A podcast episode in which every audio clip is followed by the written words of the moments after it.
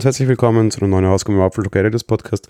Es ist ja jedes Jahr immer so ein bisschen dasselbe gefühlt. Apple stellt uns am Anfang der WWDC einen, einen großen Katalog an neuen Features vor. Zugegeben, dieses Jahr war alles ein bisschen weniger stark. Es sieht so aus, als hätte Corona doppelt diese diesjährige WWDC gefärbt. Auf der einen Seite sehr viele Features, die wir gesehen haben, waren definitiv der Corona-Pandemie direkt geschuldet, in dem Sinne, dass Apple verstanden hat, dass gewisse Dinge einfach anders sein müssten und besser sein müssten.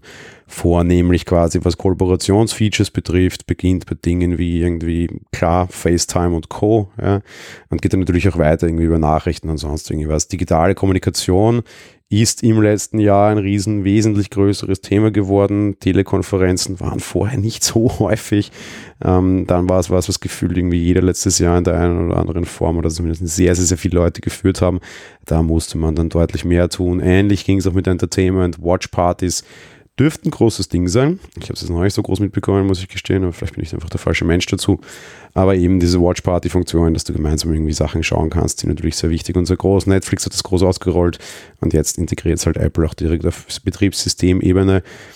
Andererseits muss man halt jetzt auch sagen, tja, das ganze letzte Jahr haben Teams, die wahrscheinlich es gewohnt waren, sehr viel direkt zusammenzuarbeiten.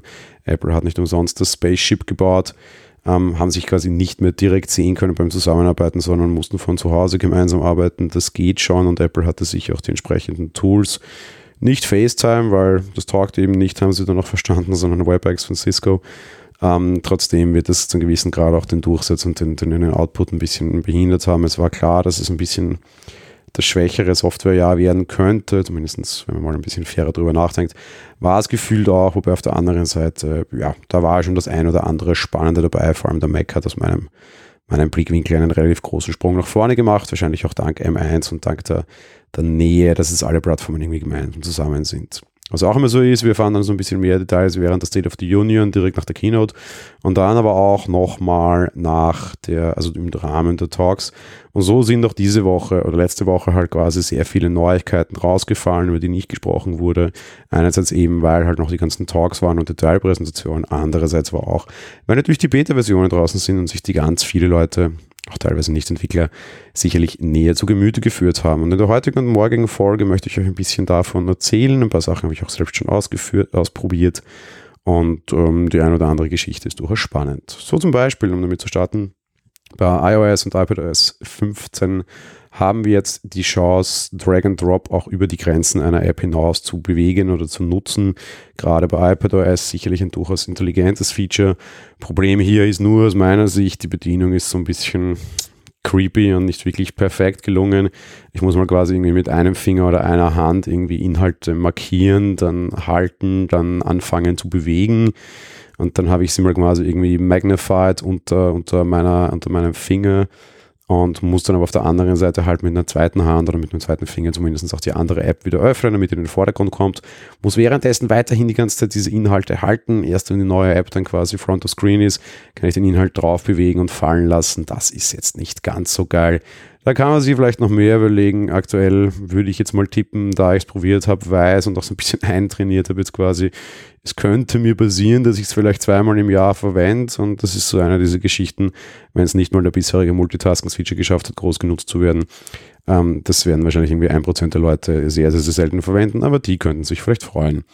Was vielleicht auch eher selten ist, aber für manche Anwendergruppen sicherlich sehr interessant, ist es, sich die EXIF-Daten von Fotos anzuschauen. In Fotos und in Metadaten werden relativ viele Dinge gespeichert, was für ein Kameramodell das war, was für eine Blende, bla bla bla, ein Riesenhaufen an Daten, auch wenn verfügbar durchaus der Ort. Ja. Und diese Daten waren einfach auf iOS nie zu sehen. Auf dem Mac ist es relativ easy, Command I und du siehst die ganzen Daten. Es ist einfach ganz normal im Finder integriert. Und bei iOS und iPadOS ging das nicht. Da brauchte man eine Drittanbieter-Apps. Die gab es, die sind noch nicht schlecht. Ich habe zum Beispiel lange sowas auf meinem Handy auch gehabt. Mit iOS 15 wird es de facto sinnlos. Die Fotos-App zeigt es direkt mit den geschossenen oder abgespeicherten Fotos auch an kann man jetzt wieder schreien, uh, Apple Sherlock-Dinge, ganz im Gegenteil, das ist eine Sache, die schon lange hätte da sein sollen und die durchaus auf Betriebssystemebene Sinn macht, das dort hineinzuhängen und dort weiter zu integrieren. Was auch weiter ausgebaut wurde, ist das Thema Watch Unlock.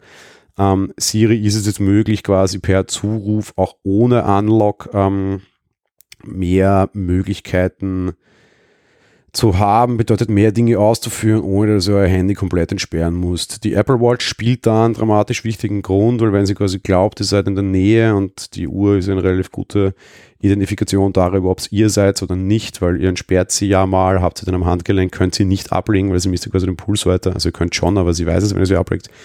Ähm, Siri wird dadurch ein bisschen stärker. Ähnlich auch so eine richtige Convenience und irgendwie Authentifikation geht es dann auch auf dem, auf dem Apple TV mit tvOS. Dort könnt ihr euch schon lange quasi das Eintippen von Passwörtern über diese Fernbedienung sparen. Das ist eine total müßige und nervige Angelegenheit. Da könnt ihr jetzt weiterhin natürlich euer iPhone verwenden, könnt aber direkt auf eure Logins per Face ID zugreifen. Bedeutet, es kommt eine Login-Aufforderung und mehr oder minder schaut ihr nur noch in euer iPhone. Die ganze Sache ist erledigt. Das ist sehr angenehm, sollte schon viel länger so sein. Ein wichtiges Feature, das sie nachgerüstet haben. Da gibt es natürlich noch jede, jede Menge mehr. Über die sprechen wir dann aber morgen an dieser Stelle. Also, freut euch schon auf die morgige Folge hoffentlich. Wir hören uns, wie gesagt, morgen wieder. Bis dahin. Ciao, ciao.